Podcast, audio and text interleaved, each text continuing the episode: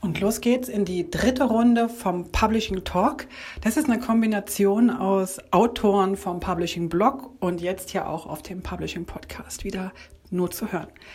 Die ähm, Autoren Helme Ulrich, Roman Schurter, Semir Merki, äh, Gerde Maurer und ich haben mal wieder ähm, gefachsimpelt, ein bisschen uns unterhalten. Diesmal ging es nicht darum, was Corona und Homeoffice und äh, Online-Kontakt ähm, mit den Kunden äh, mit uns macht, sondern diesmal haben wir uns darüber unterhalten, wie lernen wir, was lernen wir und wir lernen total unterschiedliche Dinge. Aber eins eint uns momentan, wir lernen gerade sehr, sehr viel digital, remote, das heißt über den Computer, über Zoom, über alle möglichen Plattformen. Und darüber haben wir gefachsimpelt, aber auch noch über ganz vieles mehr. Viel Spaß damit und bis zur nächsten Episode die bald kommt. Und zwar habe ich Stefan Mitteldorf, den totalen Office-Profi im Interview. Die kommt dann Anfang Mitte Dezember. Also jetzt erstmal viel Spaß. Hey und hallo beim Publishing Podcast. Ich bin Heike Burg und führe Gespräche in der Publishing-Welt. Im Frühling haben wir alle gemeint, das sei temporär und jetzt ist es normal, dass wir uns digital sehen und so heute auch wieder bei einem Publishing Talk.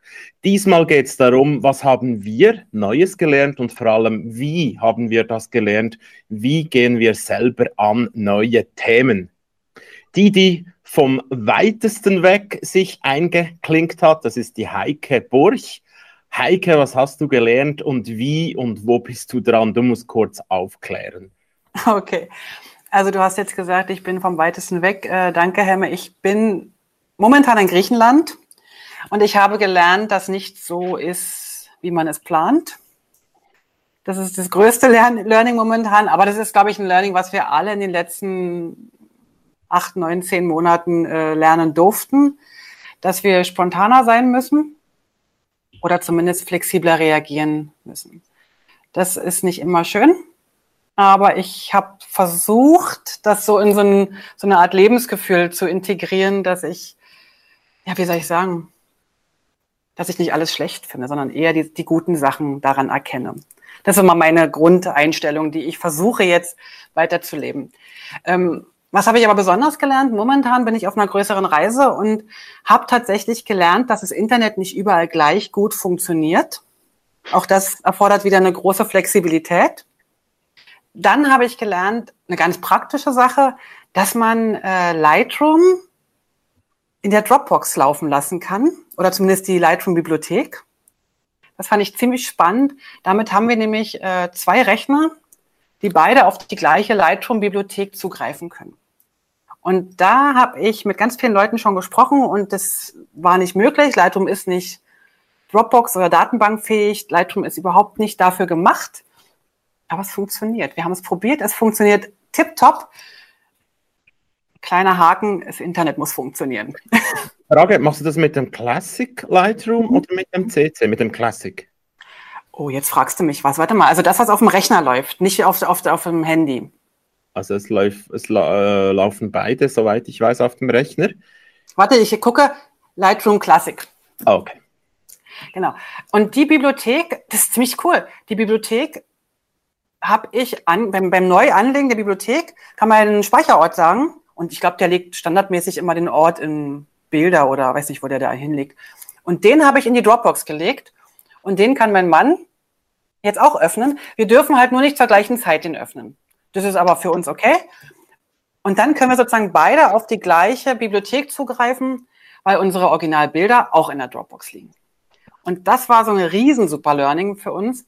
Nicht nur, weil wir parallel arbeiten, das hat sich nämlich herausgestellt, dass nur ich daran arbeite, sondern die Bilder sind gleich gesichert und die ganze Bibliothek ist gesichert. Also für uns ist das eine Sicherung. Ja, das habe ich gelernt. Ja, und dann lerne ich gerade Griechisch tatsächlich, was ich ähm, also das, die Lightroom-Geschichte ist von Erfolg gekrönt. Und das mit dem Griechisch. Sag, sag, doch mal in Griechisch, ich liebe Lightroom Classic, weil man das mit der Dropbox mhm. synchronisieren kann. Ime, äh, warte mal, Ime Polikala, Faristo.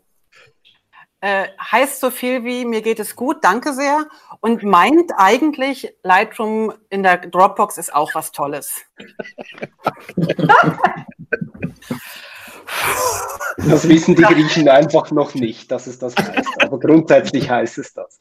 Eigentlich wissen, ja genau. Eigentlich habe genau. ich nur gelernt von unserer Griechischlehrerin, wie wir tatsächlich, wir lernen über Zoom tatsächlich. Ähm, sie sagt, wir sagen immer in, in, in, Griechenland, uns geht's gut. Egal wie es uns geht, uns geht's immer gut. Das ist so eine typische Einstellung. Und ich glaube, das kann man auch auf Lightroom ausdeigen. Ja. Aber ihr habt ja eigentlich gefragt, wie wir lernen. Und ich habe tatsächlich äh, beide Sachen. Joshi, jetzt lach nicht. ähm, wir, haben, wir haben tatsächlich alles über, über, über Foren, Internetforen, äh, irgendwelche Wissensgruppen, Slack-Gruppen und Griechisch jetzt über Zoom. Das ist ziemlich cool. Das macht uns richtig Spaß. Ist das ein 1 zu 1 Coaching über Zoom, oder? Ein 1 zu 2, weil wir versuchen uns beide daran, mein Mann und ich, in der Hoffnung, dass wir uns gegenseitig helfen können. Mhm. ja, genau. Also eine Lehrerin, äh, zwei äh, Schüler, die ähm, noch am Anfang stehen. Aber toll, macht total viel Spaß. Weißt du, wir können einfach sagen, jetzt mache ich euch ein bisschen neidisch, wir kommen vom Strand und am Nachmittag machen wir noch eine Stunde äh, Griechischunterricht. Das ist richtig toll, dass wir einfach so per Zoom äh, Sprachunterricht machen können. Sehr cool. Bis auf die Hausaufgaben, die sie uns im Anschluss schickt. Aber die kommen nicht immer an, sagen wir eher mal. Ah. Okay, und bei euch? Wie läuft es bei euch? Jetzt Stille. Sie mehr. Sie mehr? Okay. Ja, also ich bin auch, eigentlich kann ich gerade anschließen bei dieser Online-Thematik. Also wir hatten ja ähm, jetzt angefangen, wieder die Schulungen auf vor Ort ähm, umzustellen, weil wir gemerkt haben, gerade bei bei so WordPress-Schulungen oder ähnlichem, wo, wo es praktisch ist, wenn man kurz zu den Leuten hingehen kann und auf dem Bildschirm zeigen, hier musst du klicken. Ähm, da haben wir ja wieder umgestellt eigentlich oder versucht umzustellen wieder auf Vor-Ort-Workshops und dann pünktlich wieder aufgehört damit. Und jetzt sind wir wieder online angelangt. Und das ist tatsächlich etwas, was ich gerade lerne. Wie kann ich ähm, Leute erstens begeistern zu, mit diesem Thema, ohne dass ich die fühle oder die sehe. Ähm, da ist auch dieses ganze Thema Kamera an, Kamera aus. Wenn man eine ganze Klasse vor sich hat, ähm, ist es manchmal recht schwierig, wenn man merkt, niemand hat die Kamera angeschaltet. Wie kann man jetzt mit diesen Personen irgendwie kommunizieren und sich trotzdem Und das lerne ich gerade auch ähm, in Projekten, wo wir produzieren. Wie kann ich ähm, etwas erklären, was die Person vielleicht noch gar nicht versteht. Und da bin ich jetzt ein großer Loom-Fan geworden von dieser Chrome-Extension, wo man Bildschirm, ähm, Bildschirmvideos machen kann. Und das nutze ich wirklich täglich mehrmals.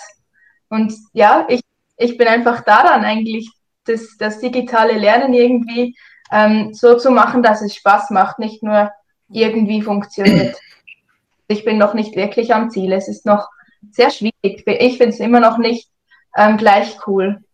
Genau. Wie finden wie es denn die Leute, wenn du jetzt online unterwegs bist als Coach? Wie empfinden dich deine, deine Kunden, deine, deine Lernenden? Gute Frage. Also ich merke schon, dass es ein bisschen länger braucht, gerade bei den WordPress-Schulungen. Dort kann ich es ein bisschen einschätzen, ob das jetzt schneller oder langsamer, langsamer geht ähm, als, als in echt, sage ich mal. Und da merke ich schon, dass es länger braucht, bis jemand etwas verstanden hat, was aber nicht unbedingt mit der Motivation zu tun hat. Also ich habe das Gefühl, alle wissen, dass es etwas schwieriger ist online. Aber ich finde schon, man merkt, dass zum Beispiel die gemeinsame Mittagspause doch auch fehlt. Und ich denke, dass das stört auch irgendwo alle. Und andererseits ist es auch praktisch. Wir machen ja auch so ähm, Unterstützungen für Agenturen und dort ist es sehr praktisch, weil jetzt äh, jeder klarkommt mit all diesen Google Meet, Zoom und, und was es auch noch gibt. Da sind wir natürlich deutlich schneller geworden und konnten den Leuten auch viel schneller helfen, weil sie wissen, wie sie diese Tools äh, zu bedienen haben. Daher denke ich, es ist schon jetzt einfach nur mal online angeschaut besser geworden, weil die Leute die Tools besser verstehen. Aber ich persönlich, und ich denke, das kommt auch bei den Leuten so an, ich finde, es, es kommt nichts ran an das Leute in echt treffen. Ja, du hast das vorhin noch angesprochen, du hast ja kein direktes Feedback von den, von den Teilnehmern. Wie ist, wie ist dann die Kommunikation von den Teilnehmern?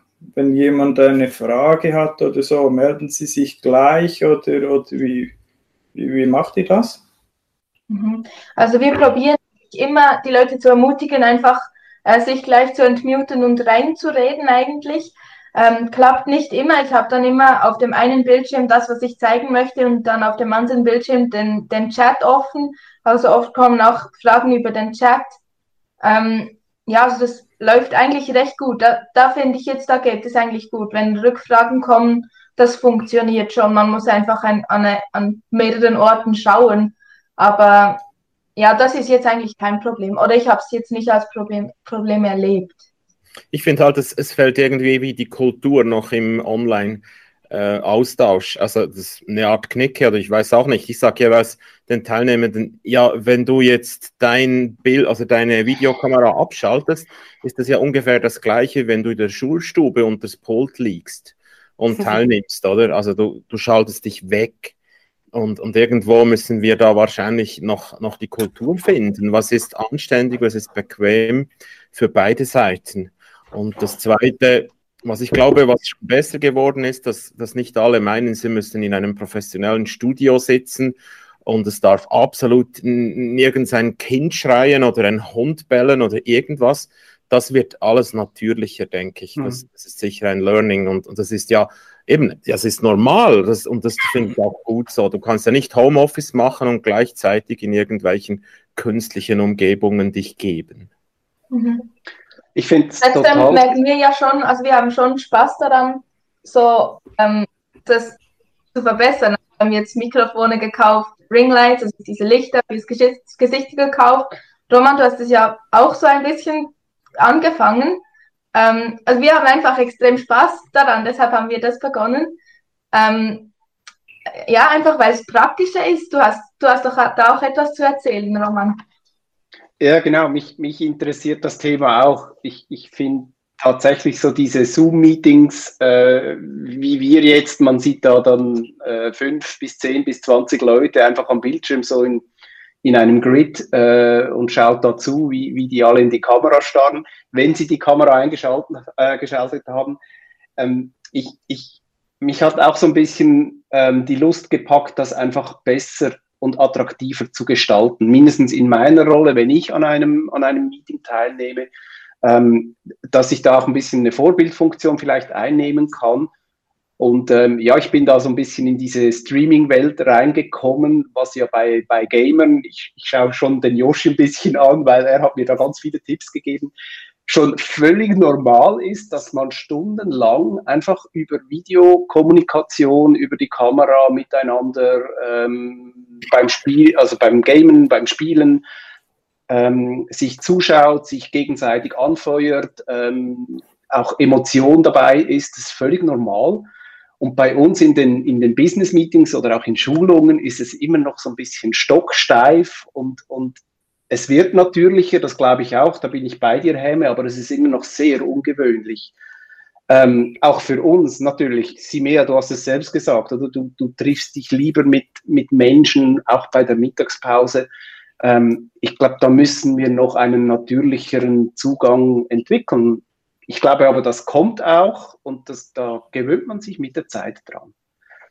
Aber bei mir ist im Moment so das Learning tatsächlich, mich auch mit all diesen Gerätschaften auseinanderzusetzen, die es da noch gibt, um eben ähm, mehrere Kameras benutzen zu können, um auch einen, einen, eine Videosequenz oder eine Audiosequenz schnell ähm, über, die, über die Videokonferenzleitung zu den Leuten zu kriegen. Ich bin so mit diesen diesen äh, Bildschirmeinstellungen im Moment am, am Experimentieren, wo man halt verschiedene Layers auch aufbauen kann und, und äh, man hat einen schönen Hintergrund und man hat sich im Vordergrund, ähm, dazwischen noch irgendwie eine Informationsschicht. Ähm, ich finde das total spannend, das so ein bisschen ähm, halt attraktiver zu gestalten und bin da noch am Lernen. Ich bin noch nicht so weit. Ich sitze ja jetzt auch einfach vor der Kamera. Äh, vielleicht beim nächsten Mal kann ich dann da noch die Puppen tanzen lassen im Hintergrund. Wie sind denn da deine Beobachtungen? Wird das einfacher? Und du bist ja ein Geek. Du bist ja wirklich ein, ein, ein äh, Gadget-Geek. Und jetzt, wenn ich mir vorstelle, dass Leute, die vielleicht im April das erste Mal gesehen haben, dass man überhaupt über Video reden kann, bringen die das auch bereits hin? Kommt da was von den Soft- und Hardware-Herstellern oder wie siehst du das? Ich glaube, da kommt im Moment extrem viel. Also sowohl bei Hardware wie auch bei Software. Bei der Hardware, die gab es schon immer, die war einfach unermesslich teuer und, und ähm, man konnte sich das fast nicht so einfach zum Spaß leisten. Heute kriegst du super Kameras, du kannst deine, deine Fotokamera verwenden mit einem kleinen Adapter. Ähm, es gibt diese verschiedenen Leuchten, die man einsetzen kann. Ähm, das ist alles, es kostet immer noch was, natürlich, aber ähm, die Preise sind extrem runtergekommen. Und man hat schon eine sehr gute Qualität. Es ist nicht einfach irgendwelcher Plastikmüll, sondern das sind wirklich gute Geräte. Und dann die Software, die, die entwickelt sich ja extrem. Schon nur jetzt Zoom oder Meet oder, oder Skype oder welche, welche Software man auch immer in den Videocalls nutzt, da sind jetzt ja in den letzten Wochen und Monaten Funktionen hinzugekommen, die gab es vorhin einfach noch nicht. Und die befeuern sich ja auch gegenseitig. Wenn, wenn Zoom ein nächstes, ein, ein neues Feature hat, dann kommt das ein paar Tage später in Teams auch raus. Ähm, und die gleichen sich ja auch alle, diese, diese Video-Call-Software. Ich, ich glaube, da sind tolle Sachen im Moment, die sich da auch entwickeln und die Qualität dieser Videocalls wird auch von der Technik her immer besser von den Gamern lernen, Yoshi? Was ist dir durch den Kopf gegangen? Ich fand es lustig, weil es nur ein Vergleich 2017 ist bei dem Streaming-Turnier waren noch 174.000 Leute vor Ort und insgesamt 232 Millionen haben nur über, also über den Bildschirm zugeguckt. Und das ist halt schon wie wenn, also heute ist das Realität. Also heute wäre es schön, wenn wir noch 174.000 haben dürfen, die live an einem Event wären. Aber halt, das ist so, heute, heutzutage ist es sehr Realität in sehr vielen Events, die auf einmal einfach komplett umschalten mussten. Ähm, ich, ich habe noch sehr viele Kollegen und sehr viele Leute, die ich kenne in der Eventbranche und die sind wirklich, sehr viele von denen sind eigentlich zu Livestream-Techniker um, haben sich umschulen lassen zu Livestream-Techniker, weil einfach auf auf einmal jede Firma braucht, Livestream-Techniker, und kein Mensch braucht heutzutage mehr einen Event-Techniker, der weiß, wie er ein Live-Event baut, also und Leute vor Ort sind. Ähm, und das ist, ich, also manchmal muss ich ein bisschen lächeln über diese Zahlen, wenn jetzt Leute sagen, ja, wir hatten eine Million Zuschauer, weil ich denke dann mal an die Gaming-Szene und denke, ja, die füllen schon seit zwei, drei Jahren 230 Millionen.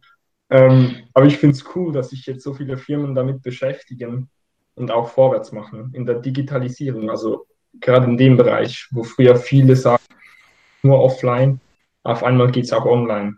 Ist denn digital besser? Anders. Du kannst halt mit weniger Aufwand viel mehr Leute erreichen. Weil das ist das, ich habe ja über Jahre immer Digitalisierung ist mein, war mein Steckenpferd und so. Und ich merke erst jetzt, im letzten Halbjahr, wie ich das Analoge vermisse. Ich habe das Gefühl, das ist vielleicht auch eine Generationenfrage. Also ich selbst vermisse das Analoge nicht so sehr, weil ich schon sehr digital aufgewachsen bin. Ich, ich, ich und ich sage einfach, du kannst den Mensch nicht digitalisieren. Das, das Gefühl, das, was, was ich ja spüre als, als Coach, das kommt ja nie rüber digital. Das ist ja gar nicht möglich, oder? Völlig philosophisch, aber das ist wirklich das, was, was ich vermisse im Moment. Aber reden wir über digital oder remote? Also ich glaube, wir müssen da so ein bisschen unterscheiden. Das eine ist einfach nur der, der, der Übertragungsweg. Das ist für mich eher so remote. Ich, wir sehen uns jetzt hier so zwar über den Monitor und das andere ist ja eine, eine richtige Kultur. Also eine Digitalkultur Kultur hat, ja, hat ja noch ganz andere Punkte, dass zum Beispiel mein Kühlschrank weiß, dass ich jetzt Hunger habe nicht, aber dass er zum Beispiel leer ist irgendwann, ja. Also das sind ja ganz andere Dinge. Das eine ist ja eine Digitalisierung, die wirklich sinnvoll ist, dass mein Navigationsgerät gut funktioniert und so weiter und so fort. Und das andere ist ja eigentlich nur eine andere Art von Kommunikation. Oder nicht? Also, dass wir einfach digital oder remote miteinander arbeiten, also sprechen. Es ist eine andere Form von Kommunikation und es ist aber keine einfach andere Form. Ich glaube, es ist wirklich was fundamental anderes. Und bei mir ist so der Effekt eigentlich eher der, dass ich viel stärker zu unterscheiden versuche, wo digital und wo bewusst analog. Mhm. Ähm, wo, wo sich bei mir immer so die Nackenhaare ein bisschen aufstellen, ist, wenn man so dieses Analoge verklärt und, und ach, wie war das, wie war das produktiv, als wir da alle in der Sitzung saßen und, und ähm, um wirklich zu arbeiten, muss man schon vor Ort sein und, und das, höre ich ab und zu und da finde ich so ein bisschen, nö, finde ich überhaupt nicht, ich kann gewisse Dinge digital viel produktiver erledigen, bin viel weniger abgelenkt, kann voll fokussieren ähm, und sie lassen sich auch schneller erledigen, einfach wegen der Tools. Und andere Dinge, ja, finde ich, da muss man bewusst Kontakt zu den Leuten haben, man muss sich in die Augen sehen können, man muss einander spüren, man muss, man muss, man muss auch auf, auf, äh, auf verschiedenen Wegen kommunizieren können. Ähm, aber dann machen wir es dann halt da auch wieder analog.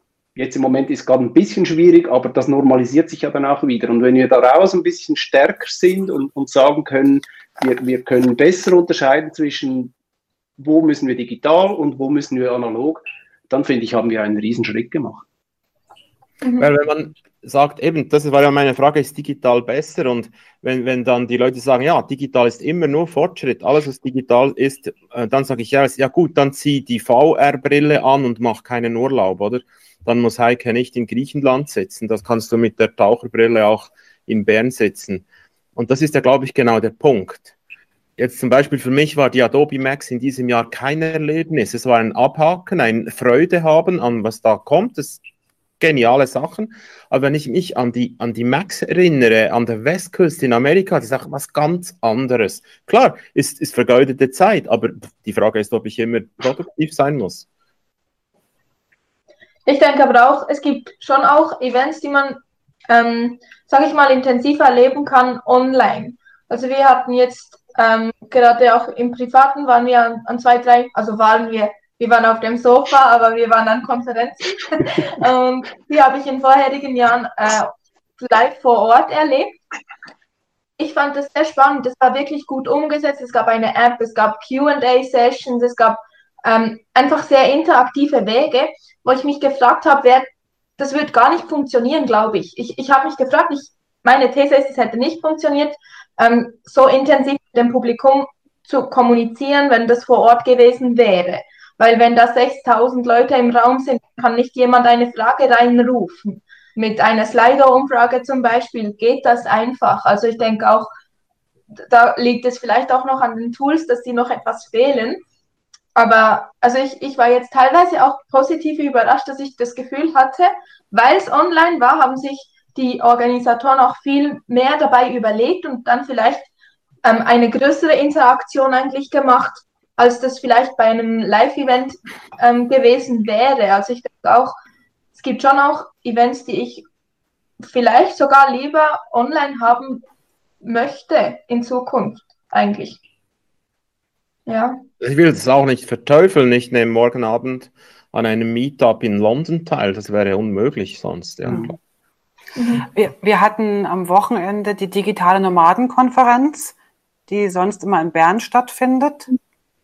Also die digitale Nomaden Schweiz Konferenz und wir waren mehrere Male dort vor Ort in Bern und das war echt toll. Der Austausch war super und die Vorträge waren toll.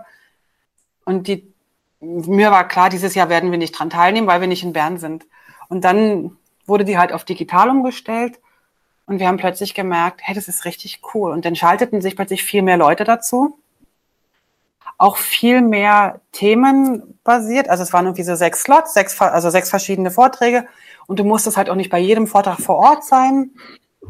Während des einen Vortrags sind wir dann halt noch schnell mal an den Strand gegangen. Also es war wirklich echt ein cooles Gefühl, da mitzumachen. Und was wir aber alle festgestellt haben, also speziell in der digitalen Nomadenszene, die leben ja so ein bisschen schon, das schon vorher. Also bevor das alles kam, jetzt Anfang des Jahres, war, waren für die ja die Tools eigentlich schon, schon da. Und die haben ja das auch schon gelebt. Und dort war ganz wichtig, sich mit Kunden zu treffen, ist immer noch wichtig. Und ja, es geht nicht immer äh, vor Ort. Es macht auch keinen Sinn, einmal um den Erdball zu fliegen, um einmal ein Kundengespräch zu machen. Die haben das aber schon damals kultiviert, also damals vor ein paar Jahren kultiviert, über, über Zoom oder über Skype und so weiter. Und jetzt geht's halt so weit, dass man sich auch mal für, auf eine Kaffeepause trifft. Also diese typischen Kaffeeküchengespräche finden statt. Und da muss ich so ganz nach vorne wieder gehen, weil Helmer, du hast vorhin gesagt, da muss eine ganz andere Kultur her. Weil ich glaube, das ist es nämlich. Also wir müssen, wir verabreden uns im Slack auf einen Kaffee. Und dann nimmt sich halt jeder die Viertelstunde, wirklich mit einem Kaffee in der Hand und dann unterhalten wir uns eine halbe Stunde, Viertelstunde über die Dinge, die man sonst in der Kaffeepause bespricht. Das muss man sich dann auch ein, eingestehen oder, oder, ja. Und da kann man von Leuten lernen, die das schon länger machen. Und da haben wir jetzt am Wochenende sehr viel von lernen können, von denen. Also von Tipps und Ideen. Ich glaube, das, das ist ohnehin ein wichtiges Thema eigentlich. Also das, das Lernen, wie man mit diesen Tools und eben mhm. auch dieser Kultur auf der anderen Seite umgeht. Also mhm. ich habe jetzt auch gemerkt, ich weiß nicht, Gerda, ihr habt es vielleicht auch gemerkt, beim Elementor Meetup. Das erste Elementor Meetup war ehrlich gesagt schon ein bisschen mühsam, weil die Hälfte hatte noch das Mikro an und dann ge gesprochen und andere wussten nicht, wie sie beitreten können. Und das war dann bei mehreren Meetups, wo ich dann auch teilgenommen habe, wirklich ein mühsames Problem. Und heute erlebe ich das überhaupt nicht mehr so. Ich glaube, die Leute haben das auch gelernt oder wie Gerrit, das habt ihr sich auch beobachtet, oder? Ja, das haben wir schon beobachtet. Also ich muss sagen, ich war auch einer, der an fast jedem deutschsprachigen Meetup teilgenommen hat. Und äh, das, das ist schon, das, das ging eigentlich recht schnell. Also du, du musst natürlich auch einen Moderator haben, der, der sich das äh, bewusst ist, oder? Wie, und wie, wie man das jongliert und so, aber dann, dann geht das sehr, sehr schnell. Was ich für mich persönlich festgestellt habe, ich, ich habe so viel Inputs bekommen in diesen Meetups, wo ich teilgenommen habe, dass mir das einfach auf einmal zu viel wurde. Und dann habe ich jetzt habe ich ein wenig die Bremse angezogen und äh, Jetzt nehme ich, nehme ich eigentlich nicht mehr an, an, an diesen Meetups teil, schaue mir vielfach eine Aufzeichnung an, die kann ich auch besser filtern. Also kann ich sagen, das interessiert mich jetzt wirklich und da möchte ich besser reinhören. Und dafür, dafür äh, bilde ich mich jetzt persönlich für mich selber noch ein wenig weiter. Und ich denke, das bringt mir in diese Zeit etwas mehr. Das, das finde ich jetzt ein total eine spannende Aussage von dir, Gere, weil das ist ja genau das Lerntempo, ähm, das ist sowas Individuelles. Und ich glaube ganz, da bin ich wirklich überzeugt, da hilft uns das die digitale Angebot ähm, mit diesem individuellen Lerntempo viel besser äh, umzugehen. Wenn du in einer, in einer Klasse sitzt und du arbeitest entweder in der Gruppe oder vorne hast du einen Dozenten, der dir was, was erzählt, dann wird dir das Tempo immer vorgegeben und du musst mitziehen und du musst, du kannst nicht Pause machen, du, du kannst auch nicht beschleunigen, du musst das aushalten. Und mir geht das auch so. Ich fühle mich immer, wenn ich, wenn ich jetzt da zu Hause irgendwo an einem Meetup teilnehme oder was lerne oder, oder im Team äh, was austausche, ich kann mich wunderbar selber organisieren hier vor der Kamera. Ich, ich kann mein Tempo bestimmen. Das finde ich einen riesen Fortschritt gegenüber dem, äh, gegenüber dem Analogen. Aber wenn wir zurückkommen zum Thema Lernen, dann frage ich mich jetzt mit, mit deinem Input, Roman, muss es dann live sein? Oder also bringt dann Streaming noch was oder kann ich es gleich im E-Learning-Portal machen?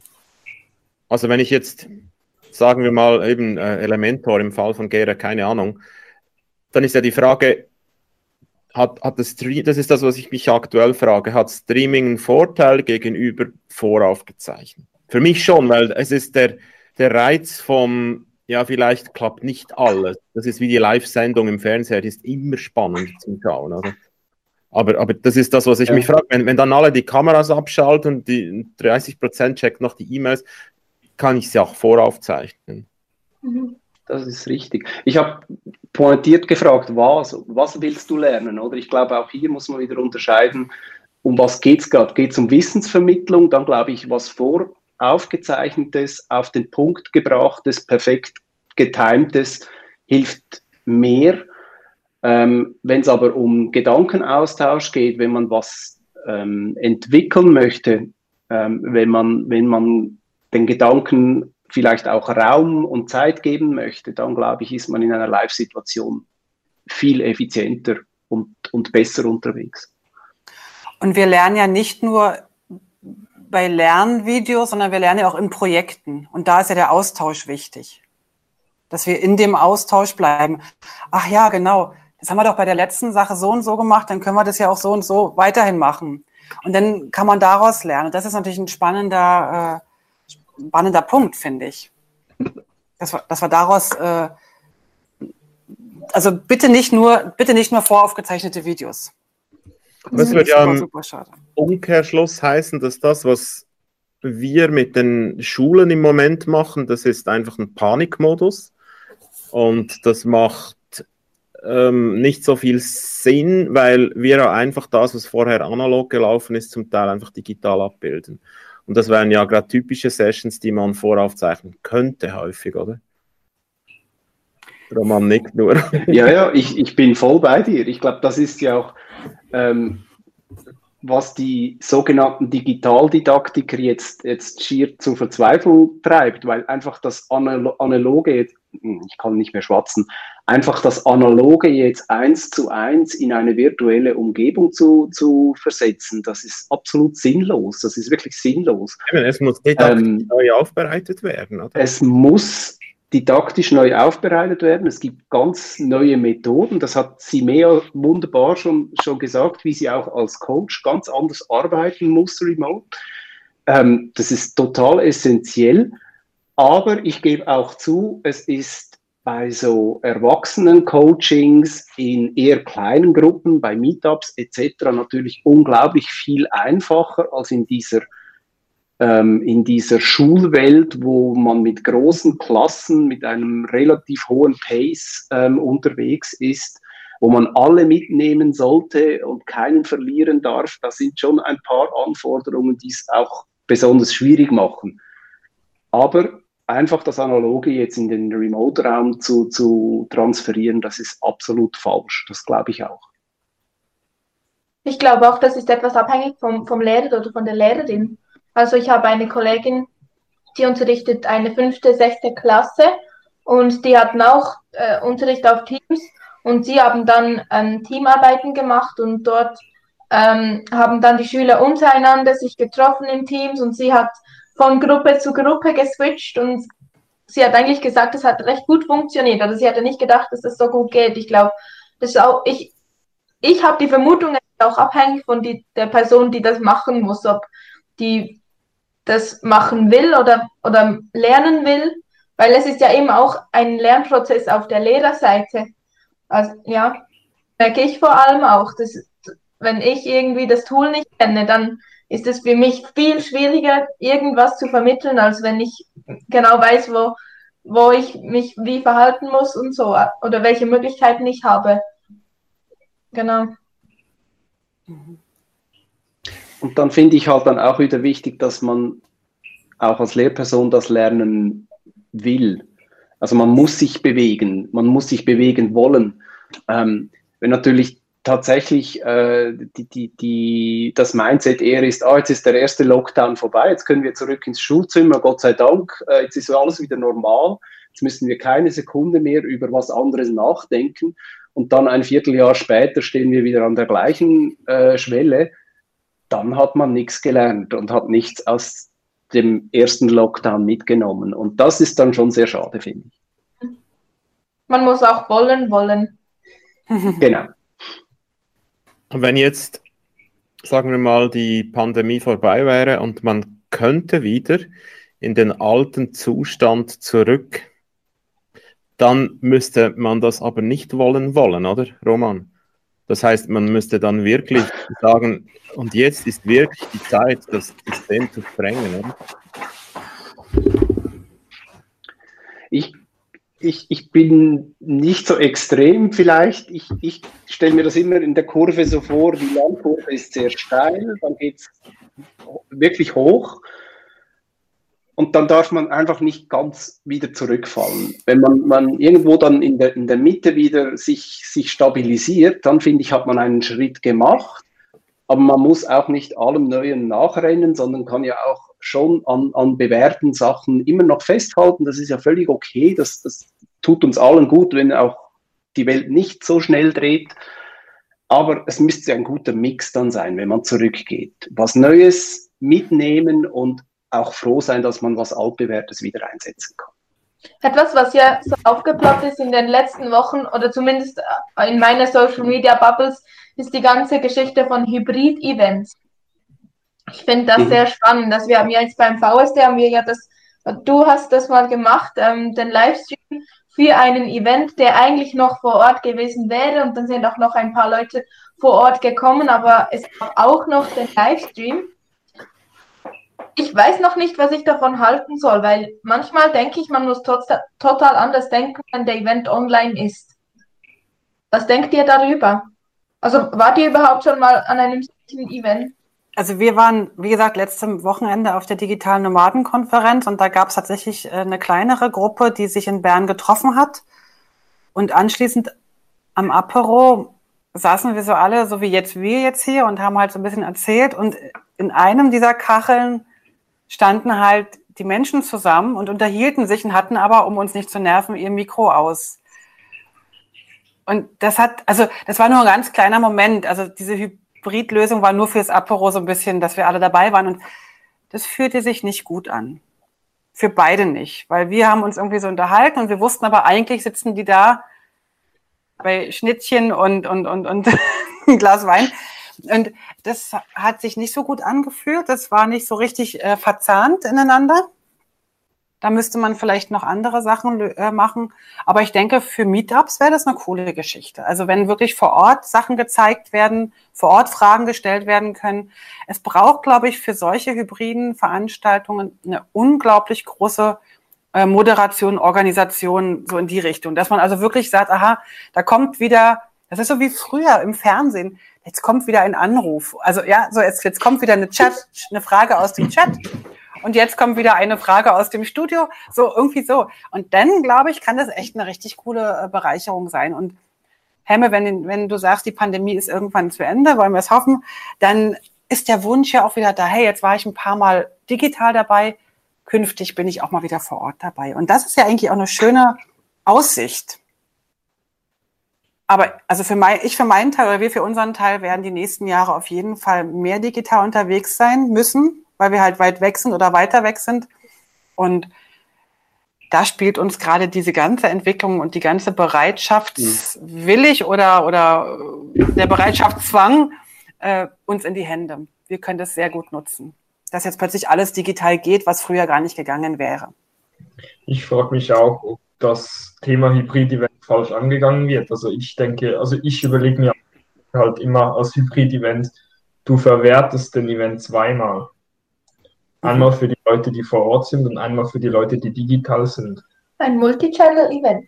Genau. Und für mich müssen diese Events wie teilweise gar nicht zusammenhängen. Also die Leute, die live dabei sind, die wollen live dabei sein, die wollen ein anderes Feeling als Leute, die über Zoom hinzuschauen, die wollen vielleicht nicht da sein und ähm, dem Moderator die Hand schütteln, sondern die wollen sich einfach einklinken können und ausklinken können, wie sie, wie sie möchten.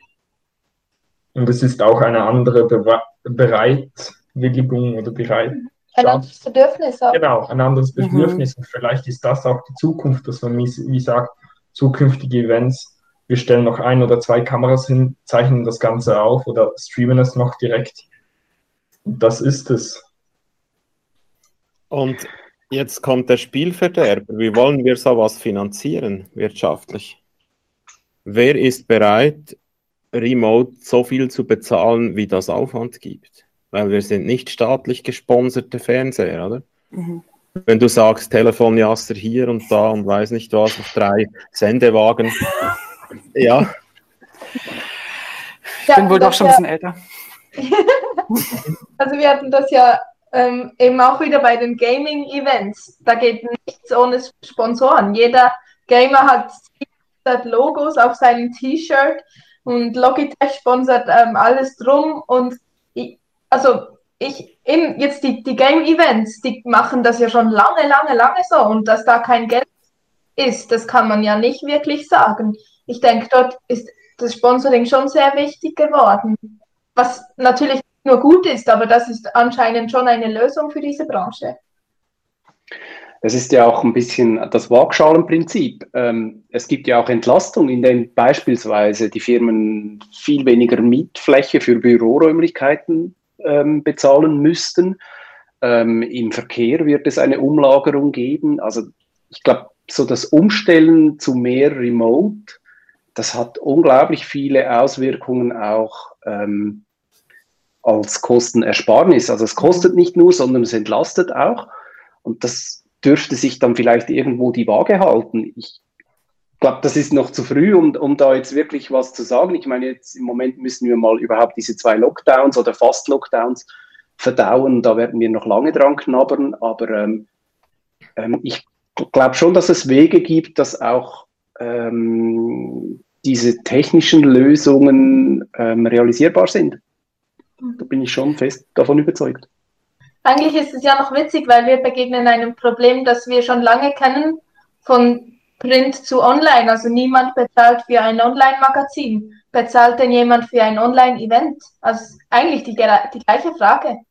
Ja, darum habe ich sie gestellt, ähm, in, in der Hoffnung, dass wir als Gesellschaft nicht nochmals den gleichen Fehler machen.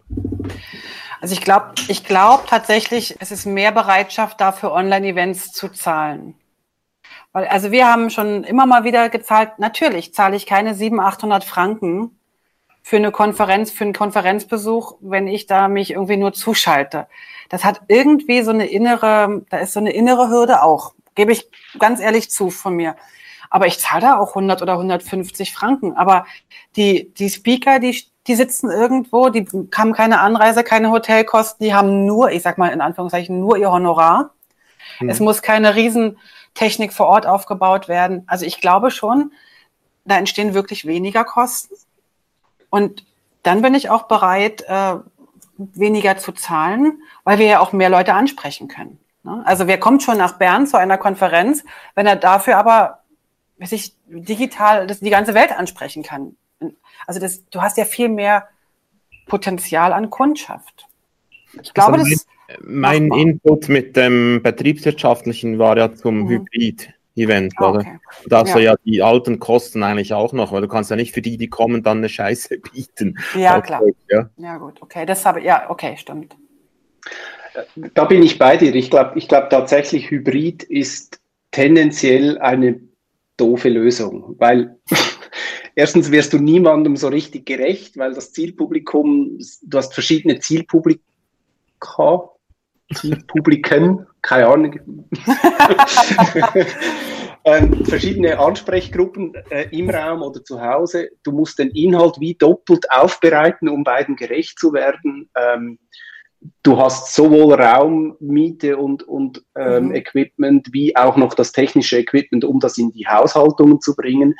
Also da, ich glaube tatsächlich, da verlierst du. Und ich glaube drum, und das war die Frage von Simea, glaube ihr an Hybrid-Events? Nein, ich finde, es verliert eigentlich in jedem, in jeder Ecke lieber einen guten analogen Live-Event vor Ort oder einen guten Live-Event remote, aber nicht beides zusammen. Also wir sind immer auch wenn ich, Entschuldigung, wenn ich das noch sagen darf, beim VSD-Event, ich habe es genossen, ich musste nicht nach Zürich, konnte hier in den Trainerhosen vor dem äh, Bildschirm sitzen und der Streaming-Technologie von äh, Yoshi ähm, ganz viel lernen darauf.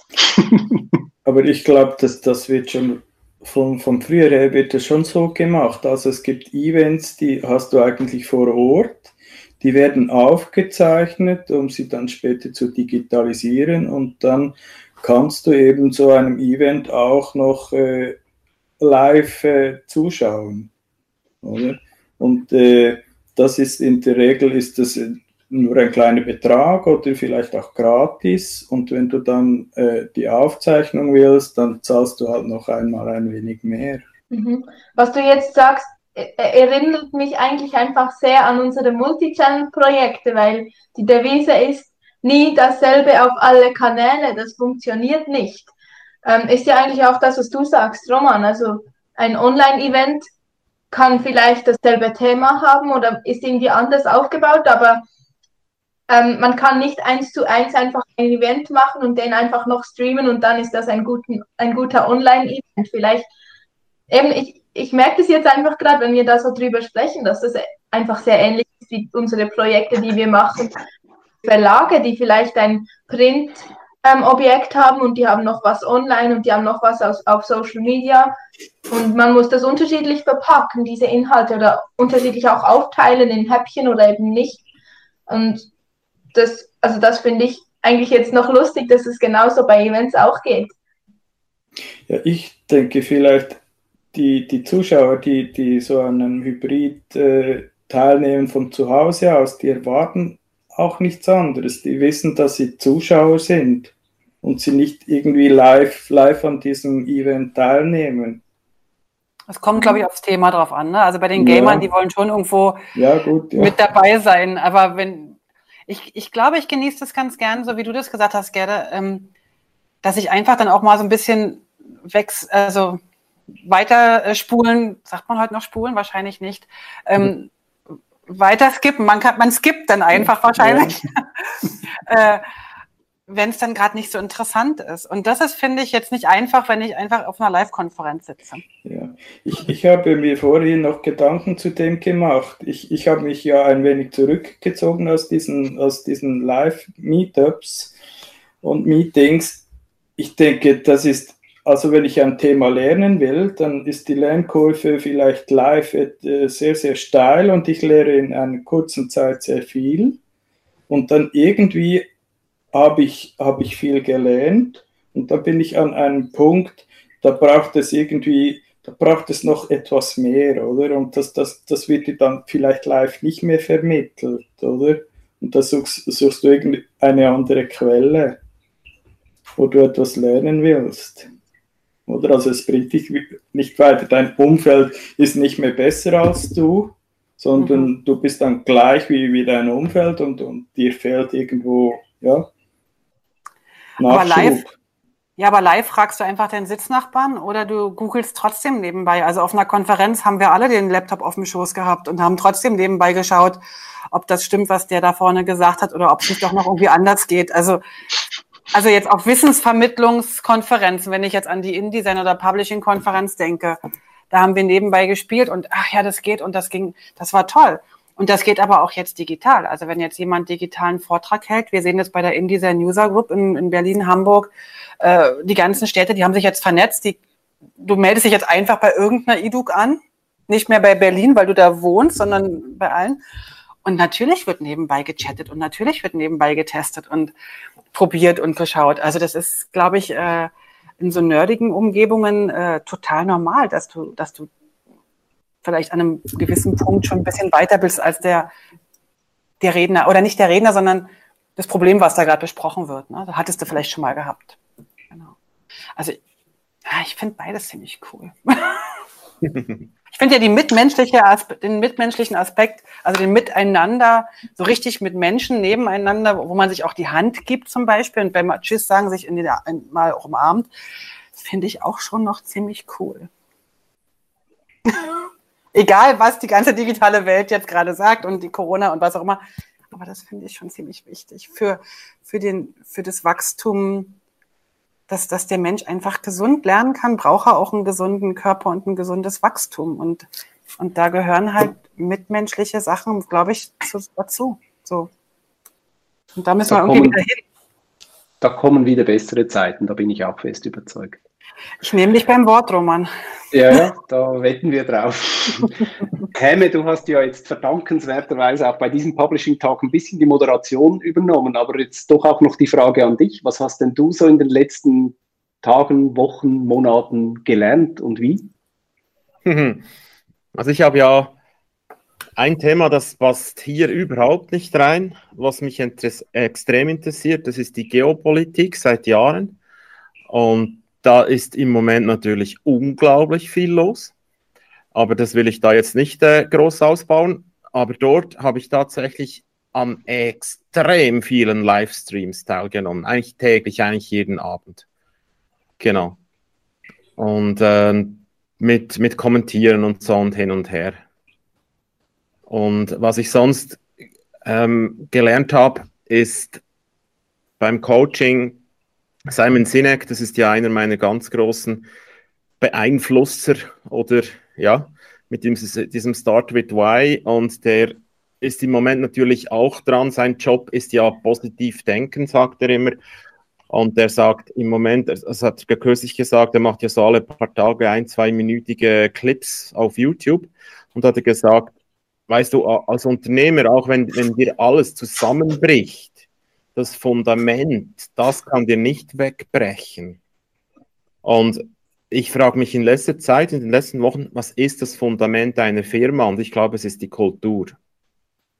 Und das finde ich mega spannend. Da bin ich im Moment voll dran.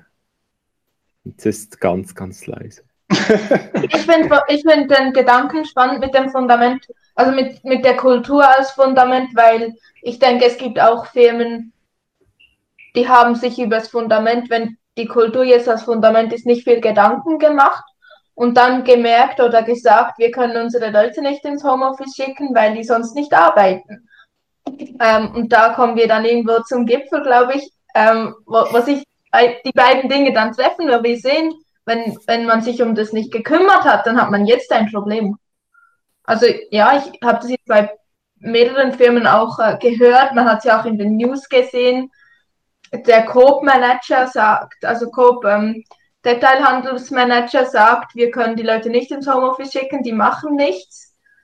Ähm, das war groß in der Zeitung und ich frage mich einfach, was haben die bisher gemacht oder wie haben die das bisher gemacht? Ich denke, ja, das sieht man jetzt halt erst auch so wie dringlich das Kultur sein kann. Würde mich mal interessieren, ähm, was die im Detailhandel zu Hause machen wollen. Also das wäre dann die Verwaltung. Ja, es ging Weil um, um Marketingteams, die gefordert haben, dass sie Homeoffice machen können. Okay. Und dann hat der Manager gesagt, nee, ja. dürft ihr nicht. Genau. Die Begründung war wirklich, wir können ja nicht kontrollieren, ob die arbeiten, oder? Mhm. Und dann entweder, also da hast du wirklich ein Problem als Chef. Wenn du so sprichst, dann hast du die falschen Leute oder du bist der falsche, falsche Chef. Es gibt also, genau diese Optionen. Du, du, hast ja eigentlich nur die Leute, die du eingestellt hast, ne? Ja. Äh, die du selber. Die du äh, anziehst. Ja. Die du anziehst. genau, ja. von daher. Äh, so eine Aussage finde ich ganz beängstigend, wenn ich ehrlich bin, für die Gesellschaft. Ich finde aber allerdings auch beängstigend, dass eine so eine Aussage ähm, hergenommen wird für ganz viel. Weil das kann sein, dass genau diese eine Person gerade so ein, so ein Vertrauensproblem hat. Mit ihrer eigenen kleinen Abteilung. Oder vielleicht ist sie nicht so klein bei Coop, gar keine Frage. Ähm, aber da müssen wir ein bisschen aufpassen, finde ich, dass wir da nicht ähm, eine für alle sprechen lassen. Ne? Aber das ist schon ganz, ganz traurig, dass es äh, sowas gibt. Und ich habe auch ganz, ganz viele in den letzten Monaten Mitarbeiter erlebt, die wollten nach Hause und da war einfach technisch noch nichts vorbereitet. Ich meine, wir hatten im ersten oder im zweiten äh, Publishing Talk darüber gesprochen. Die waren echt überrannt. Und da ist aber jetzt viel passiert mit sehr viel Learnings und sehr viel auch mal Fehler und mal wieder aufstehen und so wieder. Einmal mehr aufstehen als hinfallen, ja. Und da ist viel passiert. Und da ist natürlich auch viel, naja, da sind, mussten viele über ihre Grenzen, über ihre eigenen Grenzen mal gehen. Und ähm, bei den Lehrern sieht man es ganz deutlich, dass sie das machen müssen, aber auch in ganz vielen Verlagen, Agenturen, wo ich unterwegs bin, ist ganz viel passiert. Weil in den mittleren Management-Ebenen war von Digitalisierung nichts zu spüren. Ganz oben war die Vision und ganz unten hat keiner davon was gehört.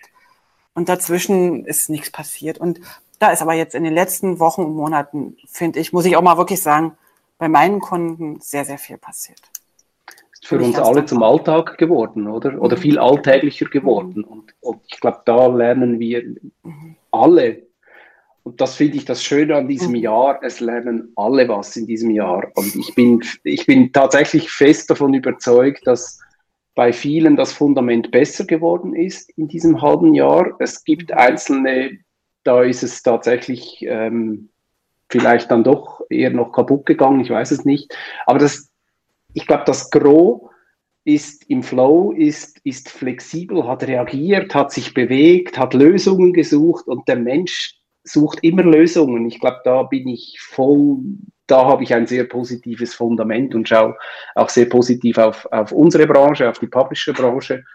Ähm, ich finde, da ist auch ganz viel ähm, in diesen Monaten in Bewegung gekommen, was vorher alles ein bisschen verknorzt war. Das stimmt, ja. Und ich finde das, was jetzt Roman gesagt hat, eine Hammer-Zusammenfassung. Ich weiß gar nicht, ob das das Outro werden kann. Es war nicht beabsichtigt, aber. ich werfe das einfach hier mal. ich habe mir das auch gedacht. ja, cool. Wir können ja noch mit einer Abschlussfrage ähm, enden. Was lernt ihr als nächstes? Wir haben jetzt diskutiert, was wir gelernt haben. Was lernt ihr als nächstes? Kann auch etwas Kleineres sein. ich lerne als nächstes, wie ich zu einem neuen Schreibtisch komme, weil üblicherweise geht man irgendwo in einen Online-Shop oder in die IKEA oder was auch immer und kauft sich einen Schreibtisch und der Schreibtisch ist das neue Klopapier, das ist alles ausverkauft im Moment. Und ich weiß noch nicht, wie ich zu einem neuen Schreibtisch komme, aber das werde ich noch lernen in den nächsten Tagen.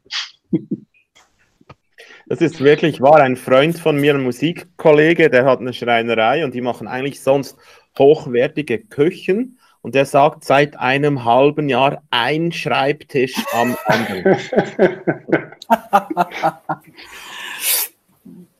genau. Was lernt ihr noch? Gerda? Äh, ich setze den Fokus auf die persönliche Weiterbildung. Und ich im Bereich eben Fundament. Mhm. Ich, ich will, das ist so mein Thema 2021. Kultur, Businesskultur. Und jetzt, was ich lernen will, ist, wie kann man das, kann man das verbreiten und ja, coachen. Sehr schön. Für mich äh, sind zwei Sachen, die ich lerne. Ich ähm, begleite momentan sehr intensiv unsere Tochter in ihrer Selbstständigkeit und lerne mich nochmal von einer anderen Seite kennen, weil sie viele Dinge macht, äh, die ich vor 25 Jahren auch gemacht habe. Und ich finde es gerade sehr, sehr schön, da zu beobachten, was gut ist und was vielleicht, ähm, was sie trotzdem macht, auch wenn ich denke, sie könnte sich das sparen. Mm, und ich lerne ganz, eine ganz andere Sache. Ich lerne ähm, SUP fahren. Ich weiß nicht, kennt ihr das? Das ist dieses Surfbrett ohne Segel, wo man einfach nur rumpaddelt. Genau, das versuche ich gerade zu lernen, ohne ähm, viel Wasserkontakt. genau. Beides macht mir sehr, sehr viel Freude, das Paddeln und ähm, unsere Tochter begleiten in ihrer Selbstständigkeit. Cool. Mhm. Und ihr? Ich, ich, lerne direkt noch was, was eigentlich ich schon vorhin, also ich bin immer noch in diesem Lernprozess eben bezüglich Livestream, wie baue ich ein Livestream-Setup, das ich schnell, einfach und günstig zu, zu Kunden bringen kann oder womit ich Menschen schnell und einfach interviewen kann oder einfach so ein, ja, ein bisschen so ein, ein Set, das ich schnell einfach irgendwo mitnehmen kann, das nicht qualitativ das Beste sein muss, aber einfach etwas, womit man Menschen, die die technischen Know-hows nicht haben, Plug-and-Play-mäßig ähm, unterstützen kann. Cool. Und mehr, was lernst du künftig? Äh, ich lerne immer noch. Wir haben nämlich eine neue Kaffeemaschine, eine richtig coole Siebträgermaschine. Und dort kann man so die Milch aufschäumen und dann kann man schöne Muster machen, wenn man das kann. Und das ist meine Hürde. Jeden Tag übe ich und ich trinke immer wie mehr Kaffee, weil ich einfach lerne. genau. Da bin ich, da bleibe ich noch ein bisschen dran. Es braucht noch ein bisschen. Genau. Ich habe mir, ich habe mir vergangene Woche ein Jojo bestellt. Da die, die, Und das ist so schwierig. Also es ist ein Jojo mit Freilauf, das kommt dann nicht mehr selber nach oben. Und da gibt es ja so viele Tricks, die man machen kann.